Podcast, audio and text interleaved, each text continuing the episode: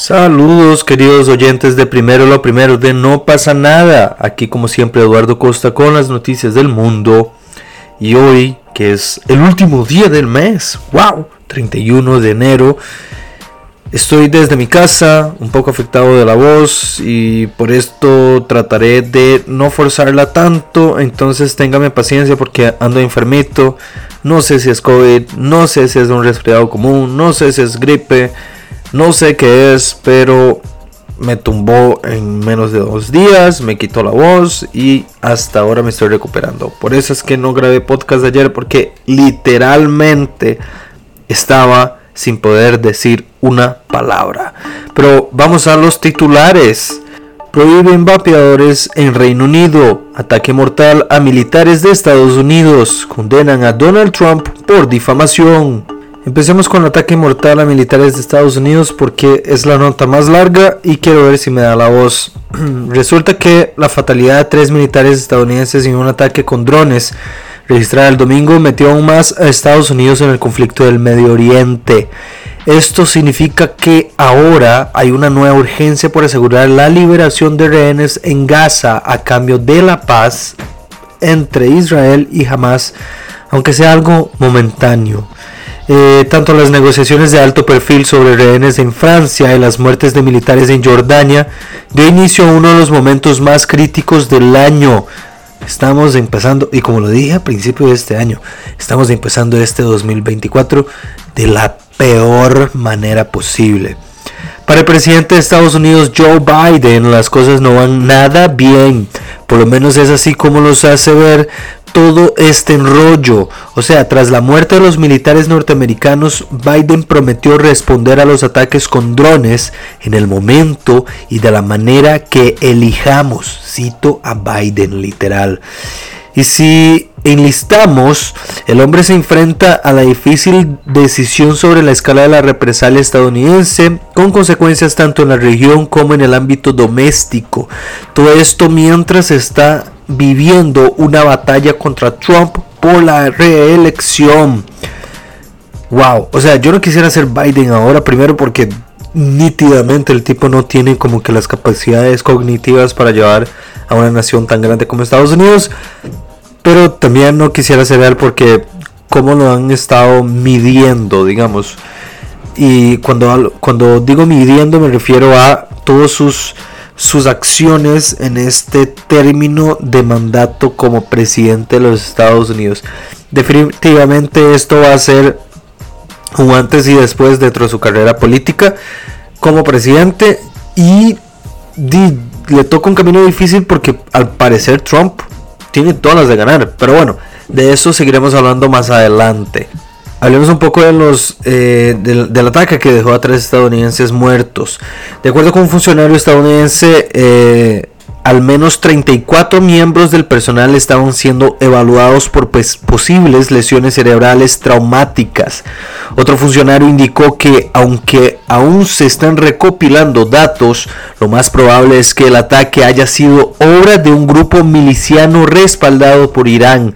Se informa también que un gran dron golpeó la base en Jordania conocida como Torre 22, utilizada principalmente por tropas involucradas en la misión de asesoramiento y asistencia a las fuerzas jordanas. La base es crucial para las operaciones logísticas de las fuerzas estadounidenses en la, región, incluida la base militar en el, en el Al-Tanf, Siria, a solo 20 kilómetros de distancia. El atentado marca la primera vez que tropas estadounidenses sufren bajas en Jordania desde el inicio de la guerra en Gaza. Aunque Estados Unidos sostiene que no está en guerra en la región, atacó objetivos UTIs en Yemen hace nada en respuesta a las amenazas contra buques comerciales en el Mar Rojo. Las tensiones vienen aumentando desde, desde que comenzó la guerra en Gaza y también desde que las milicias decidieron dirigir ataques contra las bases militares de Estados Unidos en Irak y Siria, alegando represalias por el apoyo de Washington a Israel y expresando su intención de expulsar a las fuerzas estadounidenses de la región. Antes de ir a la siguiente noticia, quiero recordarles que nos pueden apoyar al suscribirse a patreon.com slash no pasa nada oficial y nos ayuda así de una forma muy fácil, muy sencilla a que nosotros sigamos creando este contenido que a ustedes también les encanta. Y también... Eh, Además de traerles las noticias de lo que está ocurriendo en el mundo, también me dejaron la tarea de avisarles que nuestro debate joven con los candidatos para la Muni de San José ya está al aire. Entonces corran a las plataformas oficiales de No pasa nada para ver las propuestas de cada uno de ellos y como casi se agarraron frente a cámaras. bueno, no no tan así, pero casi. Ahí verán, fue, fue toda una experiencia. Agradecer también aquí, eh, no sé si van a escuchar, pero agradecer a los candidatos que eh, decidieron apoyar a No pasa nada en esto y aceptaron eh, la oportunidad de debatir frente a las cámaras y al equipo de No pasa nada. Pero bueno, Vamos a la condena a Donald Trump por difamación.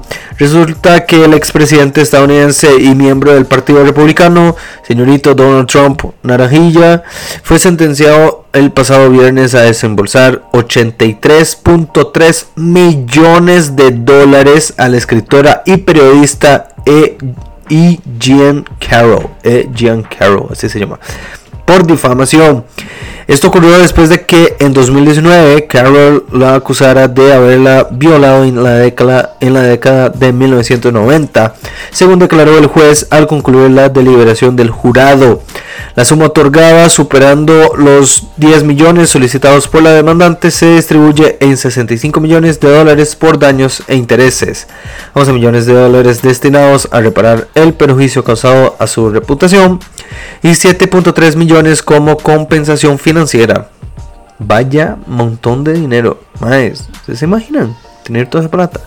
Pero bueno, Después de más de dos horas de deliberaciones, el jurado determinó que Carroll sufrió más que daños nominales y que el republicano actuó maliciosamente por odio, mala voluntad o rencor, vengativamente o indiferente o en indiferencia imprudente o, deliberada, o de forma deliberada contra la escritora y periodista. O sea, Sumemos más adjetivos negativos a la lista de Trump. ¿Qué les parece?